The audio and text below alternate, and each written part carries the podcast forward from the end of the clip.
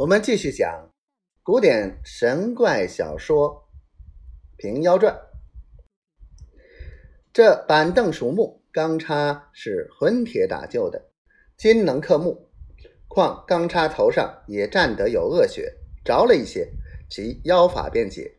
人谦脚跟着地，早落荒了，被柳春生肩膊上一插硕倒，活活绑住。贼军无主，各自逃生。文昭讨这一阵厮杀，三路得胜，就逼着贝州城下寨。刘延威在城下识得无数的怪物来献，都是纸剪草做的，即赤豆、白豆之类，但是沾着晦气，都收不去了。先锋孙府收得无望的纸马来献，曹昭讨招降军士千余人，王信部下柳春生。谢得正贼一名人谦，及便虎板凳一条，文昭讨一一记在功劳簿上。文昭讨将人谦亲自细细审问，方知其手连王泽共是六人，以后又有张琪等三人。担子和尚先去了，张鸾、普吉与左处不和，也去了。今城中只有胡永儿、左处、张琪、吴望四个。还有胡永儿的母亲叫做盛姑姑，往来不长。文昭讨临行时，听包龙图说担子和尚推得厉害，今闻说不在城中，又放下一头忧虑，当下审毕，贺上了囚车，送在大寨中明号处看守，等待捉了王泽，一同谢京。每早用一碗猪羊血淋头。正是从前做过事，没兴一起来。有诗为证：“纸马行销木虎尾，数年妖法终成灰。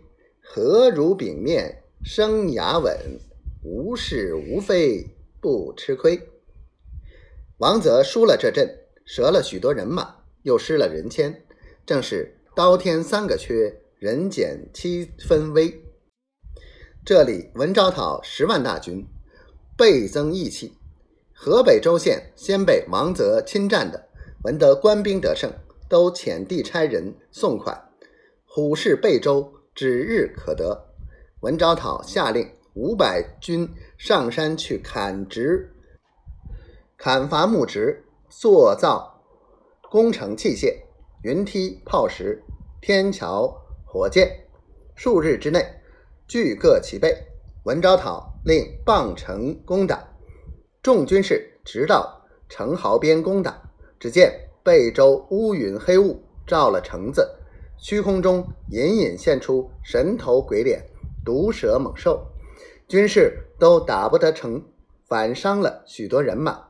一连打了两三日，只打不下。文昭讨在帐中纳闷夜间秉烛饮几而卧。忽然一阵冷风过处，见一妖娆美妇人将白罗帕拥紧，冉冉而来，到文昭讨前跪下。文昭讨大喝道：“我奉王命，引大兵到此，是和妖精赶来冲突。”妇人道：“妾非妖精，乃本州雀夷之妇赵无暇也。王则爱妾之色，强妾成婚，妾守之不从，自惊而死。”今蒿葬在城外前土，正在老相国军营之内，被军人罗造不安。其老相国怜悯，千古于十里之外，九泉咸感。文昭讨道：原来小娘子是位烈妇，下官失敬。小娘子精灵不敏，必知此贼何时可灭？妇人道：贼魔运将尽。呃，今但老相国三日之内，主有大恶，须当谨慎。文昭讨大惊，只因这番有分教，鬼怪魔君尽被雷霆碎手，妖邪逆党俱遭刀剑分尸。正是不敏真魂终为利，无知逆贼定遭殃。要知始末，且听下回分解。